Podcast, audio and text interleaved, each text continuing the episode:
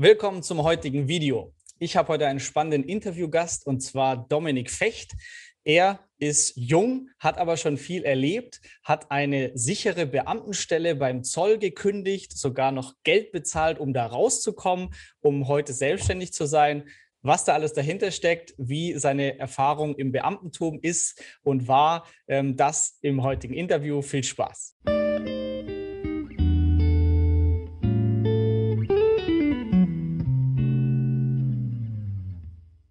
Hi Dominik, willkommen äh, im Interview und vielleicht magst du dich einmal kurz vorstellen, wer dich noch nicht kennt. Wer ist Dominik? Super gerne. Ich bin Dominik, 24 Jahre jung und genauso wie du es beschrieben hast, schon ein paar Sachen erlebt.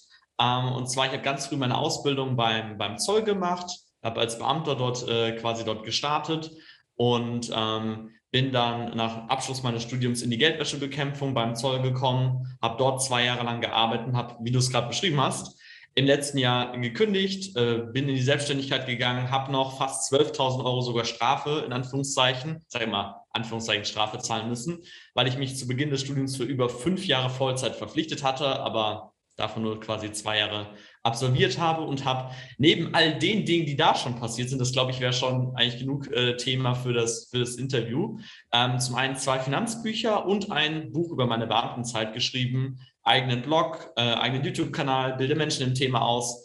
Es ist immer schwierig, in, in ein paar Sätzen zu sagen, was ich überhaupt alles gemacht habe in den letzten drei, vier Jahren, aber das ist so die Kurzfassung. Cool. Ja, genau. Wir kennen uns, weil du den Blog finanziell frei mit 30 gemacht hast. Ich glaube, du hast ihn eingestellt mittlerweile. Genau. genau. Und äh, dann haben wir uns auf dem Blogger-Treffen äh, da kennengelernt. Und damals, ja, fand ich spannend, ah krass, ähm, der Zoll macht auch Geldwäschebekämpfung. Das wusste ich gar nicht. Und mhm. war das dann DHBW, ein duales Studium wahrscheinlich, das du gemacht genau. hast? Okay. Und genau, du hast nebenher viel gemacht. Also dein Blog hast du ja während der der Ausbildungszeit schon gestartet und die ersten Bücher, Bücher verfasst. Also hat mir so gesagt, ähm, und Persönlichkeitsentwicklung machst du ja auch ganz viel, Seminar, Weiterbildung. Das heißt, das mhm. ist irgendwie so ein Engagierter, der, der was, was machen will. Und ähm, ja, wie, wie war jetzt so deine, deine Ausbildungszeit, dein DHBW-Studium ähm, beim Zoll?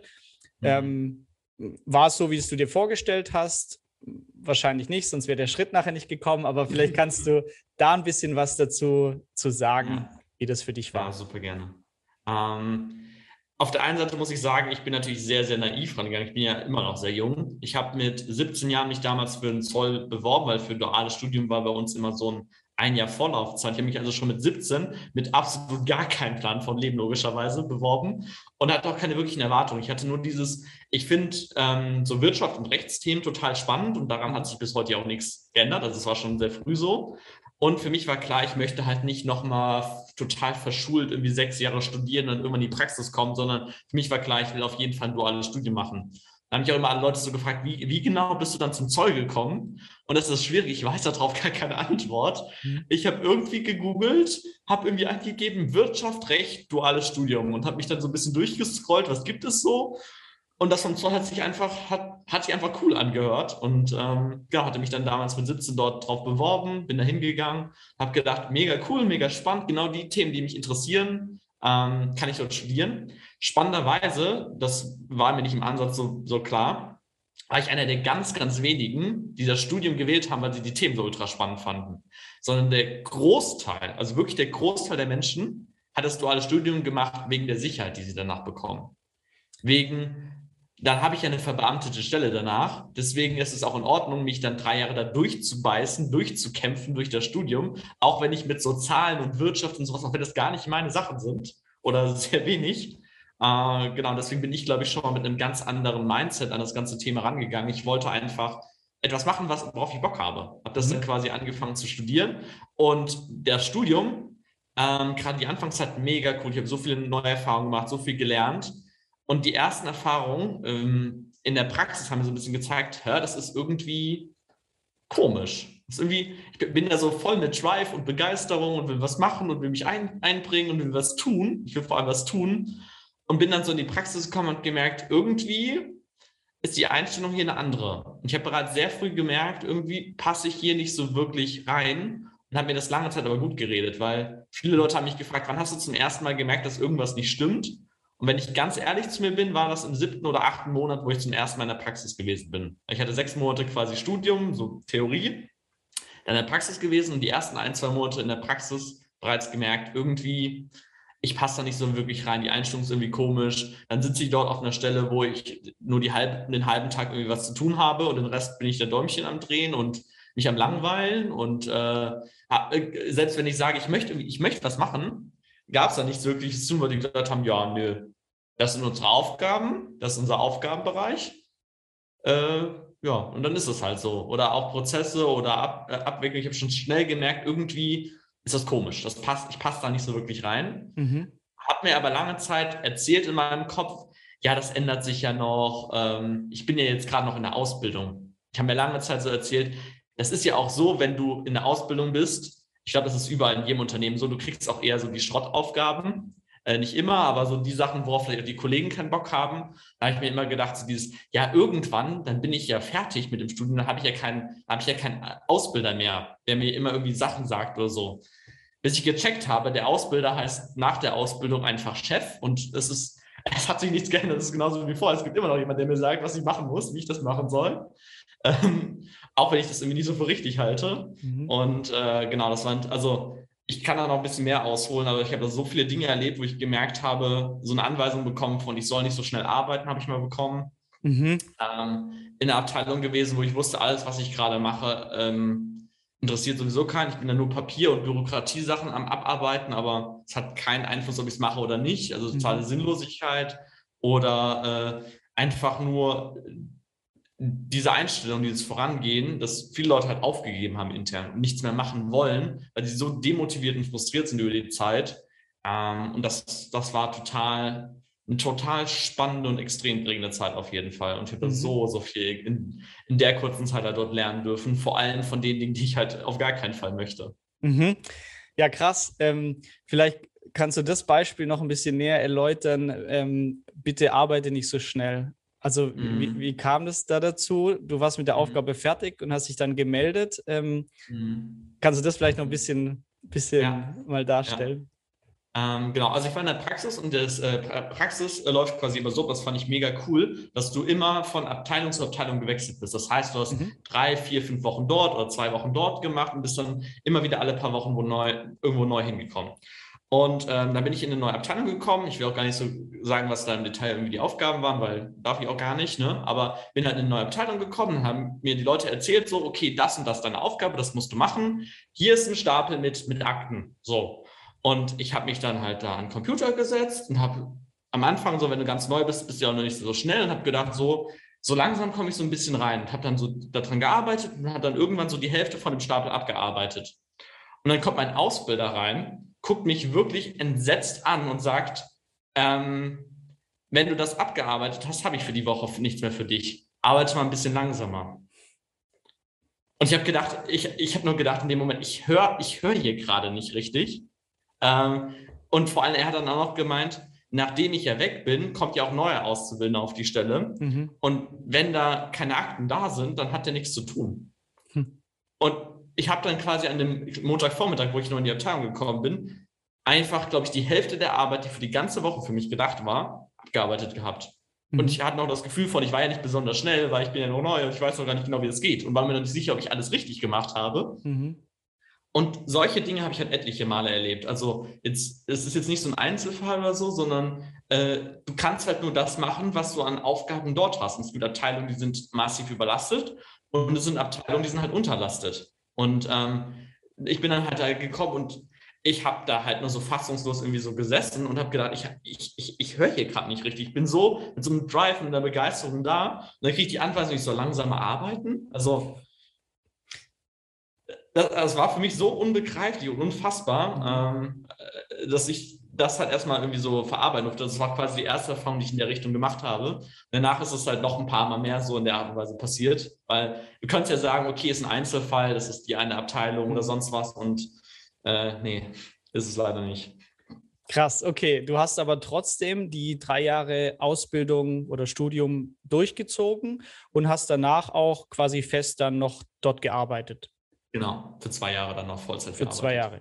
Aber in den zwei Jahren, ähm, schätze ich, ging es irgendwie so weiter, dass du nicht zufrieden warst? Ähm, oder was war so für dich der Moment, dass du gesagt hast, ich muss jetzt irgendwas ändern? Ähm, mhm. War das einfach? War das klar? Oder wie war da so dein, also Kündigung ist ja nie einfach, aber in mhm. deinem Fall, ähm, hey, ich muss sogar noch Strafe zahlen, um kündigen ja. zu dürfen. Das ist wahrscheinlich noch mal schwieriger. Vielleicht kannst mhm. du das ein bisschen beschreiben, wie das kam, diese Entwicklung, mhm. dass du jetzt entschieden hast, okay, ich, ich kündige mhm. inklusive Strafzahlung. Mhm. Ich muss immer davor sagen, ich habe unfassbar gerne meine Arbeit gemacht. Ich bin in einem Bereich gewesen, wo ich eigentlich mit meinen Stärken, mit dem, was ich tue und mit meinem Interessensbereich genau reingepasst habe. Hatte coole Kollegen und alles mögliche. Also an, an sich mega cool gewesen. Sicherer Job, gutes Gehalt, tolle Kollegen, ähm, an sich eine coole Aufgabe und so weiter und so fort. Ich habe aber immer wieder so eine Sache gemerkt. Ähm, ich hatte oder habe den halt immer noch diesen riesen Drive, irgendwie was voranzubringen, zu verändern, was, was Sinnvolles zu tun. Und ich bin schon in meinem Studium immer mal wieder so angeeckt und habe immer wieder gemerkt, ich versuche etwas zu verändern, was voranzubringen. Aber ich fühle mich ein bisschen so, als würde ich immer, wenn ich was versuche zu verändern, immer als würde ich so vor eine Wand rennen. Das würde nichts von dem, was ich versuche, irgendwie Früchte tragen. Also es wird nichts umgesetzt werden, weil so sind halt nun mal die Vorschriften. Das haben wir schon mhm. immer so gemacht. Das können wir nicht ändern. Das liegt nicht in unserem Aufgabenbereich und so weiter und so fort. Also all diese Sachen immer und immer wieder gehört und sehr starres Denken auf jeden Fall. Und äh, wie gesagt, ich bin dann halt immer wieder dann vor Wände gelaufen, habe gedacht, man könnte das noch so viel besser und cleverer lösen. Ähm, ich habe immer wieder so Sachen gehabt, wo ich Aufgaben machen musste. Ich kann jetzt leider nicht in die Details gehen, aber Aufgaben machen musste, die absolute Zeitverschwendung gewesen sind, wo ich teilweise Tage oder Wochen mit verbracht habe und wusste, das ist nur für einen Papierkorb in Anführungszeichen und da, da wird sowieso nichts draus. Ich arbeite daran, aber das, das wird nichts. Das heißt, so eine Sinnlosigkeit und so dieses Gefühl von, ich möchte daran was ändern, aber irgendwie, es tut sich nicht. Ich kann, ich kann nichts irgendwie so wirklich beeinflussen. Und die, dieses System, wie, das, wie, das, wie die Behörde funktioniert, bleibt halt genau gleich und dass ich irgendwie mit diesem Denken überhaupt nicht zu, zurechtkomme. Und deswegen war es so, dass ich schon immer, auch schon im dualen Studium, immer wieder da irgendwie so vorgerannt bin. Ich habe mir lange Zeit also erzählt, ja, wenn ich in eine neue Abteilung komme, dann ist das ja anders. Mhm. Wenn ich mit der Ausbildung fertig bin, dann ist es ja anders, habe ich nicht mehr den Ausbilder. Das heißt, ich habe mir lange Zeit das irgendwie so irgendwie gut geredet, obwohl es das gar nicht war. Mhm. Ähm, und bin dann aber, habe das dann immer und immer und immer wieder erlebt und bin immer an den Punkt für mich gekommen, weil ich halt auch mit vielen Leuten gesprochen habe, die in anderen Behörden sind, die zum Beispiel bei der Polizei arbeiten, im Gesundheitsamt, in einem Ministerium, in der Justiz, in der kommunalen Verwaltung. Und wenn ich mich mit denen unterhalten habe, es war immer das Gleiche. Egal, mhm. was ich erzählt habe, ist es so, natürlich nicht exakt, aber die Art und Weise, wie dort äh, Probleme gelöst werden, wie es aufgebaut ist, was Leute frustriert und demotiviert, war immer das Gleiche. Und ich habe irgendwann den Glauben daran verloren, dass ich dieses System verändern kann. Mhm. Und das war der Punkt, wo es mir halt auch irgendwann total schwer gefallen ist, mich noch morgens irgendwie zu motivieren, ins Büro zu gehen, weil ich gedacht habe, ein Großteil von dem, was ich tue, ist Schwachsinn mhm. und ich kann daran nichts ändern. Ich kann nichts beeinflussen, ich bin dem komplett ausgeliefert, ich muss das so machen. Und ähm, das, was letzten Endes dann bei mir wirklich den, den Shift bewirkt hat, ist unter anderem, was mit Corona so passiert ist. Das will ich mhm. ein bisschen ausklammern, ähm, weil ich habe ja im Mai 2020 dann meine Kündigung eingereicht.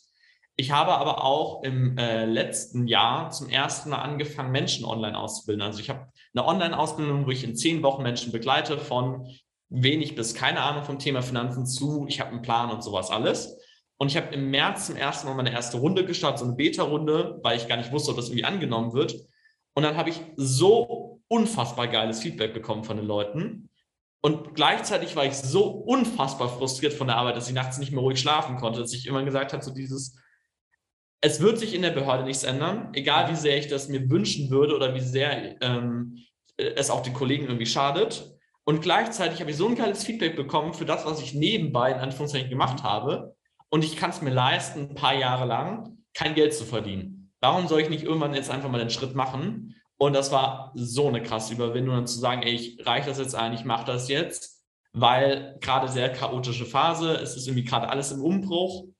Ich gebe gerade meinen sicheren Job auf, ich kündige das Ganze, ich gehe in die Selbstständigkeit und habe noch gar kein festes Einkommen. Ich weiß noch gar nicht, ob ich wirklich, ob ich wirklich genug Geld damit verdienen kann. Ähm, das war am Anfang ein Riesenschritt. Und spannenderweise, das Lustige war, ab dem Zeitpunkt, wo ich dann die Kündigung eingereicht habe, war ich sowas von tiefenentspannt, mhm. Weil ich dann die Entscheidung getroffen hatte, weil es nicht mehr offen war und dieses Hin und Her von, soll ich es machen, soll ich es nicht machen, soll ich es machen, soll ich es nicht machen, das ist aus dem Kopf raus gewesen, sondern dieses, ich mache das jetzt und entweder ich fliege voll auf die Schnauze oder es funktioniert. Ähm, es gibt nur noch den Weg nach vorne. Mhm. Und das hat so unfassbar viel Energie freigesetzt in dem Moment. Aber es war wirklich ein Riesenprozess, da zu kündigen. Und viele haben halt zuerst gemeint, irgendwie, das ist sehr plötzlich gekommen. Aber ich habe ja jahrelang das erlebt, das mit der Frustration, mit der Demotivation, mit, mit Dingen, wo ich gedacht habe, das, das kann gerade nicht wahr sein, dass das so abläuft. Mhm. Ähm, und dann hat das Beispiel mit, ich soll langsam arbeiten. Und ich kann auch hunderte weitere Geschichten in der Richtung erzählen. So. Ich habe so viel erlebt und irgendwann habe ich halt den Glauben daran verloren, dass es sich ändern kann. Und mhm. dann kam noch hinzu dieses, ähm, dieses richtig geile Feedback für das, was ich gemacht habe. Und habe ich gedacht, boah, jetzt, entweder jetzt oder nie, weil es wird nicht einfach über die Zeit. Und dann habe ich halt die Entscheidung getroffen und habe gesagt, ich gehe jetzt und ähm, im Nachhinein keine Sekunde bereut. Mhm. Keine Sekunde. Wann war die Kündigung? Ah ja, oder wann war dein letzter Arbeitstag? Wie lange ist der zurück? Am 15.07.2020. Und exakt ein Jahr danach, also am 15.07.2021, habe ich mein Buch veröffentlicht. Also quasi als zum, zum Jahrestag ein Jahr cool. nicht mehr in der Behörde gewesen. Stark. Okay. Ähm, ich erkenne da auch wieder Muster oder die ich auch von mir erkenne, die oder wo ich dich jetzt fragen möchte, ob es bei dir quasi auch die Entscheidung nachher erleichtert haben. Das heißt, du hast Punkt 1 ähm, nebenher schon was gemacht. Du hattest früh deinen finanziell frei mit 30 Blog, hast dann ähm, Online-Coachings angefangen. Das war alles neben deinem Job, der dich frustriert hat. Also du hattest da schon so ein bisschen geschnuppert oder Erfahrungen, erste Bücher gemacht. Ähm, ja. Und zum anderen hast du auch gemeint, du hattest so viel zurückgelegt, investiert, dass du hättest mehrere Jahre mal Miete und Essen davon bezahlen können. Ja. Das, wie wichtig waren diese Faktoren für, für die Kündigungsentscheidung? Also hättest du zum Beispiel auch gekündigt, wenn du jetzt keine Rücklagen gehabt hättest? Mhm. Mhm. mhm. Auf gar keinen Fall. Und das Spannende ist gewesen, ich sehe es immer wieder bei Leuten, die sagen, ja, wofür machst du das Ganze denn mit dem ganzen Aufwand und mit dem Geld zurücklegen und sparsamer leben? Und mhm. habe mir zwischendurch auch mal immer wieder die Frage gestellt. Und vor allem, was ich halt ganz viel beobachte in dieser Community von Menschen, die investieren, dass viele Leute es machen, es aber nicht nutzen. Mhm. Dass sie sagen so dieses so, ich will darauf ja nicht zurückgreifen, wo ich mir denke, das war doch eigentlich das Ziel davon, um halt diese Entscheidung treffen zu können, den Weg gehen zu können. Also ohne das Geld hätte ich niemals gekündigt. Mhm. Ähm, oder sagen wir mal, niemals äh, direkt in die Selbstständigkeit gegangen. Was ich auch noch dazu sagen muss, ich war im letzten Jahr auch so frustriert, dass ich auch angefangen habe, mich woanders zu bewerben. Das Lustige war, als in meinem Kopf die Entscheidung kam von, ich will unbedingt was verändern, das war ähm, Dezember 2019. Und da habe ich auch angefangen, mich woanders zu bewerben und ich habe sogar ein äh, Stellenangebot bekommen von der Bank, wo ich mehr Geld verdient hätte äh, und die mich sofort übernommen hätten. Ähm, mhm. Weil, naja, äh, das wäre ein Bereich gewesen, die auch, machen auch Geldwäschebekämpfung. Also die machen quasi die, die Verdachtsmeldung für die Behörde mhm. und als ich mich beworben habe, war das quasi für die sowieso ein No-Brainer. Hätten mir sofort mehr Geld bezahlt, ich hätte auch sofort gehen können und hätte nur das Geld bezahlen müssen für, für das. Also das ist ja das Spannende, was auch am, am meisten irgendwie so kritisiert wird an einem Schritt von Leuten von außen, dieses so, ja, aber ich kann nicht diesen radikalen Schritt gehen. Ja, brauchst du ja auch nicht. Du musst ja nicht sagen, ich, ich reiße jetzt alle Zelte nieder, ich kündige jetzt komplett, ich zahle 12.000 Euro, ich gehe in die unsichere Selbstständigkeit. Du kannst dich ja auch anders verändern. So, und dass viele Leute sich lieber irgendwie selbst so die Ausreden erzählen und ich kann es total nachvollziehen, weil es war so eine riesen Angst bei mir. So dieses, ah, ich traue mich nicht, ich will das nicht machen, aber ohne das Geld und ohne die Rücklagen, never, never. Mhm. Ich wäre nie, niemals gegangen. Mhm. Ja, das finde ich, das oder was mich heute auch noch motiviert, über Finanzen zu sprechen, dass die wenigsten drei Yachten wollen, aber das Geld trotzdem einfach so eine krasse Einfluss haben kann auf den Alltag, wenn man nicht mehr zufrieden ist und dann einfach so einen Puffer hat. Ähm, ja, mega, mega spannend. Und ähm, jetzt, wo du den Schritt gemacht hast und es ist schon ein Jahr vergangen, wie ist jetzt dein Fazit? Ähm, war die Angst berechtigt davor? Ähm, wie, wie läuft es jetzt? Äh, wie, mhm. ja, wie ist so deine Einschätzung, nachdem er so einen Schritt gemacht hat? Mhm. mhm. Ich finde es spannend. Ähm, es wird ja viel oft darüber geredet, so dieses, ja, das, das, dieses Gefühl ist total irrational und sowas. Ähm, ich finde es hilfreicher für sich selbst, immer zu sagen, Gefühle sind immer so richtig, wie sie sind, auch wenn sie rational oder vom Verstand her total unbegründet sind. Weil sobald du da anfängst, irgendwie gegenzugehen, ja, macht das nicht irgendwie besser. Im Nachhinein, ich hätte mir überhaupt gar keinen Kopf machen müssen. Also wirklich, ich, ich kann ja jederzeit, wenn ich sage, ich bin unzufrieden, äh, und weil ich hier komplett flexibel bin, jetzt gerade auch keinen festen Wohnsitz habe, ich kann in ganz Deutschland oder in ganz Europa irgendeinen Job annehmen, wo ich so viel Geld verdiene, dass ich irgendwie meinen Lebensunterhalt decken kann. Ich habe Rücklagen für ewige Zeiten. Also ich brauche mir da gar nicht so wirklich den Kopf drum machen. Mhm. Und das ist ein spannendes Bild. Ich habe von Brene Brown mal einen Vortrag gesehen und sie hat das Bild gebracht von, äh, wenn's, wenn Gladiator in die Schlacht geht, hat er die meiste Angst auf den drei Stufen, bevor er in die Arena geht. Mhm. Und sobald er im Kampf ist, ist keine Angst da. Mhm. Und äh, ich, die Metapher finde ich so gut. Also mein Leben ist kein Kampf, aber äh, in dem Moment, wo du dich der Angst stellst, ist sie weg. Und ich habe lange Zeit gedacht, bevor ich die Entscheidung getroffen habe, dass sobald ich das mache, alles schlimmer wird. Mhm. Und genau das Gegenteil ist passiert, weil in dem Moment, wo ich die Entscheidung getroffen habe, war die Angst weg. Also nicht, nicht irgendwie wenig da, sondern die war einfach weg. Ich habe dann gedacht, so dieses, ja, jetzt findest du halt einen Weg, irgendwie äh, so eine Lösung zu finden.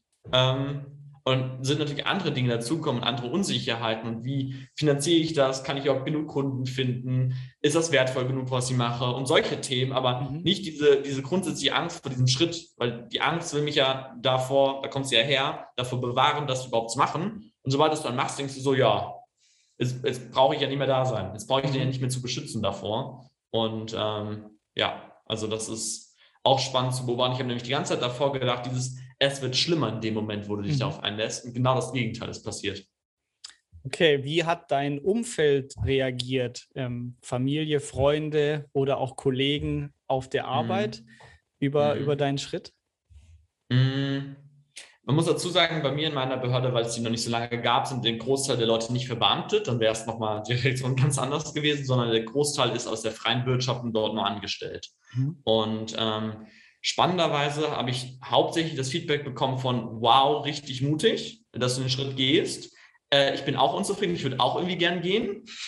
Ne, traut sich aber irgendwie gar, gar keiner. So, ich würde auch so gern was machen. Und ganz oft haben mir die Leute gesagt, äh, ein Zitat fand ich so schön, du bist viel zu clever hier für die Behörde. Äh, und sowas in der Richtung habe ich ganz oft gehört, weil ich habe bei uns in der Abteilung sogar schon mit 23 Jahren die Mitarbeiter ausgebildet und mhm. war erster Ansprechpartner für irgendwie gefühlt alle Probleme und habe ganz viele Sonderaufgaben übernommen, weil mich das ja einfach angetrieben hat mhm. und habe gemerkt, irgendwie ich bekomme nichts dafür zurück, ich habe keinen Vorteil davon und äh, ich habe trotzdem das Gefühl, ich renne hier vor Wände und kann nichts wirklich bewirken. Mhm. Und ähm, wir haben alle Kollegen damals so gesagt, dieses Wow, richtig mutig, äh, aber gerade in deinem Alter ähm, genau die richtige Entscheidung dann, dann zu gehen. Hatte einige Leute, die es überhaupt gar nicht verstanden haben. Und das muss ich auf jeden Fall teilen, das ist das Gespräch mit der Personal, Personalerin damals hat das Mindset gut verdeutlicht. Ich habe nämlich gekündigt, habe zuerst mit meiner Vorgesetzten gesprochen, die war ja im Homeoffice damals, also telefonisch gekündigt. Ähm, und dann habe ich bei der, bei der vom Personal angerufen und ich weiß halt, die ist 20, 25 Jahre verbeamtet. Mhm. Und ähm, dann habe ich das angerufen und gesagt, sind Sie zuständig für die Entlassung von Beamten?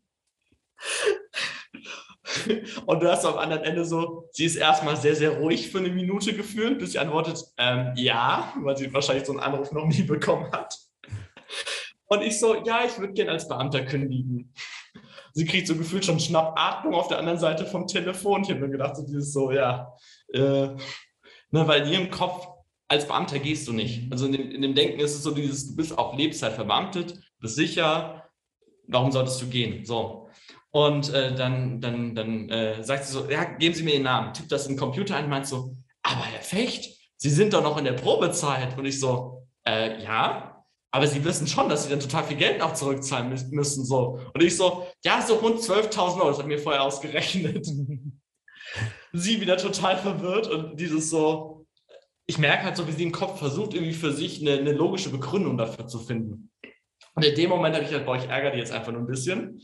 Und dann hat sie gefragt, äh, so nach Motto so, als hätte sie jetzt verstanden, warum ich gehe. Ah, sie haben ein besseres Angebot aus der Wirtschaft bekommen. Und ich so, nö, nö, ich mache mich jetzt erstmal selbstständig und gucke mal, wie es läuft.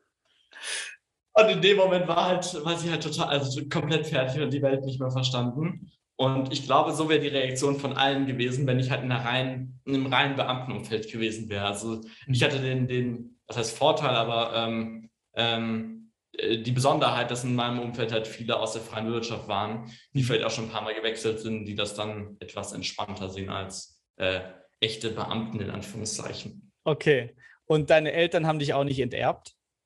Nee, äh, mein Vater ist selbstständig seit 30 Jahren, also mhm. äh, äh, sonst wäre es ja auch etwas äh, schwierig geworden. Das ist das Coole, was ich von zu Hause mal bekommen habe. Ich habe ja zuerst wahrscheinlich auch unbewusst zu einem gewissen Grad halt genau das Gegenteil von meinem Vater gemacht und jetzt mal genau das Gleiche. Mhm. Ähm, und bei mir kam halt immer dieses, diese Einstellung von, wenn du etwas wirklich gerne machst, wirst du einen Weg finden, damit genug Geld zu verdienen und dein Leben zu finanzieren. Das habe ich immer wieder irgendwie so von meinen Eltern mitbekommen und die haben auch mich nie in eine Richtung gedrückt oder gesagt, werd Beamter oder sowas. Ich sage halt im Nachhinein, ich kann es so unfassbar verstehen, dass Leute halt in dem System drin bleiben, wenn sie ein Umfeld haben, das es nicht versteht, die Eltern es nicht verstehen, die Kollegen nicht verstehen, dann noch Freunde haben, die es nicht verstehen, dann vielleicht noch rausgehen und äh, sowieso noch mit ihrer Unsicherheit umgehen müssen es ist unfassbar krass. Also ich bin so froh auch, dass ich ja auch viele Leute halt in meinem Umfeld schon durch die anderen Tätigkeiten hatte, die einfach selbstständig sind. Die haben mich halt einfach, also meine Freunde haben mich nur gefeiert für den Schritt. Mhm. Haben gesagt, das wurde längst überfällig. Ich habe von einigen halt so ein Feedback bekommen, so dieses, das wurde einfach Zeit, dass du da rausgehst. Ähm, und das ist halt, ich bin so froh darüber, dass es halt so gewesen ist, weil ohne das wäre wär ich den Schritt wahrscheinlich auch, wäre es noch schwieriger gewesen, den Schritt zu gehen. Mhm. Spannend. Ähm, als Abschlussfrage noch der Punkt, jetzt hast du dich entschieden, noch ein Buch zu verfassen. Ähm, Beamte wollen arbeiten. Äh, mhm. Kannst du vielleicht da kurz was zu sagen? Was ist in dem Buch drin? Ich habe, du hast mir ja die, die Vorschau quasi schon geschickt. Ich habe gesehen, da sind auch Stories von anderen Beamten drin. Also das mhm. ist jetzt kein Einzelfall irgendwie bei dir. Ähm, ja. Was, was erzählst du in dem Buch? Warum hast du gesagt, äh, darüber möchte ich sprechen oder schreiben? Mhm. Äh, ja, vielleicht kannst du was zu Beamten wollen arbeiten zum Titel auch sagen. Mhm. mhm. Der Titel ist bewusst provokativ gewählt und vor allem, ich finde, es ist so leicht, nur Kritik zu üben und zu sagen, irgendwie alles ist doof, alles ist scheiße. Äh, und dann lieber einen positiven Ansatz zu wählen und zu sagen, aus meiner Wahrnehmung sind die Leute, die in diesem System unterwegs sind, sie wollen was tun. Menschen generell sind motiviert. Und wenn du dir irgendein kleines Kind ansiehst oder sowas, das sagt nicht, boah, ich möchte einen sicheren Job haben, das sagt, ich möchte Astronaut werden, ich möchte die Welt verändern, ich möchte was erfinden, ich möchte was vorantreiben, ich möchte kreativ sein. Also es gibt aus meiner Wahrnehmung, es gibt keine demotivierten Menschen so per se, sondern ihnen wird über die Zeit die Motivation genommen. Und das ist halt die, die Sache, die ich gesehen habe. Nach meiner Kündigung hatte ich auf meinem Kanal ein äh, Video gemacht, weswegen ich gekündigt hatte und gegangen bin. Das ist krass durch die Decke gegangen. Ich hatte damals keine Abonnenten. Das hat, glaube ich, mittlerweile fast 6000 Menschen haben das gesehen. Mhm. Und habe dort viel Resonanz bekommen und auch viele Leute, die in Behörden arbeiten und mit denen ich dann halt gesprochen habe. Und ich habe immer wieder das Gleiche gehört, dass dort Leute sind, die wollen irgendwas tun, die wollen was machen, genauso wie ich damals. Aber über die Zeit hinweg sind sie so demotiviert und frustriert, dass sie, dass sie keinen Antrieb mehr haben, irgendwie was zu tun oder sich wirklich einzubringen oder was voranzutreiben. Und das habe ich halt immer wieder gesehen und meine Intention war halt zu sagen, die Menschen, die wollen was tun, die Art und Weise, wie die Organisation Staat aufgebaut ist, hat aber viele systematische Probleme, deswegen die Menschen irgendwann sagen so, boah, ich, ich will nicht mehr. Ich habe ich hab keinen Bock mehr, ich, ich sehe keinen Sinn mehr darin, mich anzustrengen. Das macht keinen Unterschied, ob ich was mache. Ich kriege keine Belohnung dafür, ich kann nicht befördert werden. Ähm, ich begebe mich vielleicht sogar noch in Gefahr damit. Und äh, ich habe lange Zeit schon, während ich in der Behörde war, ich habe so unfassbar, ich habe ja jetzt gerade noch eine geteilt, ich habe so unfassbare Geschichten erlebt, dass ich immer mal wieder mir was aufgeschrieben habe, weil ich gedacht habe, mhm. schon äh, 2017, 2018, wenn ich irgendwann mal den Staatsdienst verlasse, werde ich darüber mal ein Buch schreiben. Das war schon damals so in meinem Kopf drin, so dieses, ich habe damals gedacht, ich werde wahrscheinlich sowieso nie aus dem Staatsdienst rausgehen, aber falls ich das mal irgendwann machen sollte, dann schreibe ich darüber mal ein Buch. Und mich hat es halt nur darin bestärkt, dass so viele Leute, mit denen ich dann darüber geredet habe, die auch in Behörden sind, aus ganz unterschiedlichen Behörden die exakt gleichen Geschichten erzählen und ich gemerkt habe, es ist nicht nur so, dass es irgendwie, dass es Einzelfälle sind, weil es wird dann oft ja gesagt, ja, der hat nicht reingepasst oder das sind so zwei, drei Leute. Es sind systematisch immer wiederkehrende Probleme, die dazu führen, dass die Leute irgendwann sagen, boah, ich habe ich hab keinen Bock mehr, ich will nichts mehr machen. Und dieses Klischee, dass Beamte faul sind, kommt ja nicht von irgendwoher, sondern es gibt ja einen Grund, dass Leute, die dann, was weiß ich, Kontakt haben mit Finanzamt oder Polizei oder sonst was oder mit irgendwelchen Verwaltungsbereichen, den Eindruck haben von irgendwie und zu Recht den Eindruck haben, dass die Menschen per se, dass sie dort faul sind. So und sehen halt nicht, was dahinter steckt. Und für mich war so dieser Punkt von, zum einen, ich möchte das für mich so ein bisschen verarbeiten, reflektieren, aufschreiben und so ein bisschen hinschauen, wo kommt das überhaupt ursprünglich her? Also was, was sind die Ursachen dafür?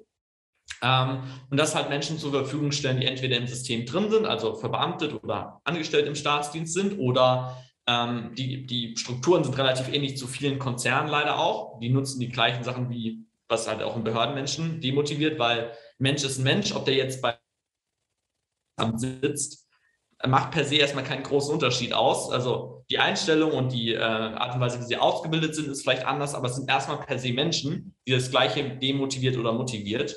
Und ich glaube, du kannst halt an dem, an den Beispielen, an den Geschichten, die ich erlebt habe, sehr klar sehen, was genau demotiviert die Menschen, vor allem von dem Aufbau her und von der Kultur, wie in einem Unternehmen mit den Menschen umgegangen wird oder in einer Behörde. So, und das halt einmal den Menschen zu geben, an die Hand zu geben, die noch da drin sind. Weil was bei mir ganz lange war, ist ja dieser Gedanke von, vielleicht kann ich ja was ändern. Vielleicht ist das ja in einer anderen Abteilung anders. Ah, und ich habe gemerkt, es ist nirgendwo anders. Es ist überall das Gleiche von der Art und Weise, wie es grundsätzlich aufgebaut ist. Und um das Menschen in die Hand zu geben, die entweder halt unzufrieden sind, um zu sehen, okay, vielleicht ein bisschen enttäuscht zu werden, okay, das ändert sich nicht. Mhm. Oder ein paar Dinge ändern sich nicht. Und dann vielleicht für sich eine Entscheidung zu treffen, zu gehen oder äh, zu verändern oder nebenbei was aufzubauen oder, oder in Teilzeit zu gehen. Und vor allem, was ich halt sehe, der Staat macht mittlerweile so einen riesen Bereich von unserer Wirtschaft äh, insgesamt aus, dass es aus meiner Wahrnehmung wichtig ist, eine Debatte anzustoßen, dass Leute, die halt auch nicht da drin sind, von außen da drauf schauen und mal sehen, okay, was ist denn so passiert? Und ich glaube, selbst wenn du irgendwie nichts daraus lernen willst, allein die Geschichten sind es, glaube ich, wert, gelesen zu werden, weil ich habe ich habe davon ein paar Geschichten meinen, meinen Freunden erzählt, die haben mir immer gesagt, so dieses, das, das kann nicht wahr sein. Das kann, das kann so nicht passieren. Das kann auch vor allem nicht in Deutschland so passieren. Mhm. Und ähm, ja, und das war so ein bisschen der Hintergrund, weswegen ich das dann geschrieben und äh, veröffentlicht habe.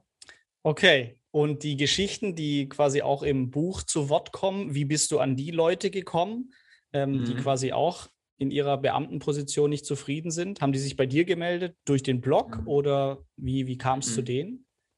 Ähm, ich habe äh, im Internet recherchiert und gesucht und das Spannende ist, ich habe ja mit ganz vielen Leuten geredet, die entweder noch beim Staat sind oder schon aus dem Staatssystem raus sind, die unzufrieden sind.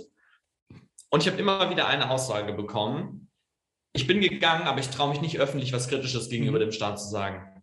Ich traue mich nicht, auch im Ansatz etwas Kritisches zu äußern, weil äh, hier ist halt der Punkt, ich unterliege ja auch einer Verschwiegenheitspflicht von den Sachen, die ich dort erlebt habe. Und das ist so schwammig formuliert, dass ich nicht weiß, was darf ich erzählen, was darf ich nicht erzählen. Und es war für mich eine riesige Herausforderung, überhaupt erstmal selbst darüber hinwegzukommen, zu sagen, ey, das ist so wichtig, das Thema, und es redet niemand darüber oder ich habe das Gefühl, dass kaum jemand darüber redet. Ich will damit eine Debatte anstoßen. Und genauso bei der Suche nach den Menschen war es so, dass die meisten Leute mir gesagt haben, selbst wenn ich ihnen angeboten habe unter Pseudonym, dass sie gesagt haben, sie haben so große Angst, dass sie sich selbst unter Pseudonym nicht kritisch über die Zeit äußern wollen. Mhm. Und das fand ich sehr bemerkenswert und sehr krass, weil ich glaube, das ist der Grund, weswegen es sich nicht verändert, weswegen da irgendwie nichts Neues äh, passiert. Ähm, und äh, die Leute, die ich dann gefunden habe, die sind selbst schon irgendwie was am, am Schreiben im Internet, also hauptsächlich. Und einen, der hat sich dann, der ist unter Pseudonym drin, habe ich so gefunden, aber die sind schon dort irgendwie aktiv und machen was.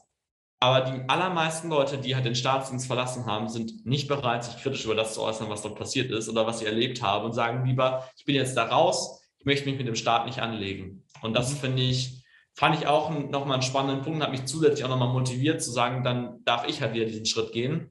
Bin so ein bisschen, ich reg mich so ein bisschen auf, dass ich immer wieder der bin, der, der die Schritte gehen muss und dass es nicht mal, mal jemand anders machen kann äh, oder dass ich mehr Leute dafür finde. Aber ich glaube, deswegen macht es halt gerade das wichtig und relevant und ähm, genau, das ist so ein bisschen der Hintergrund.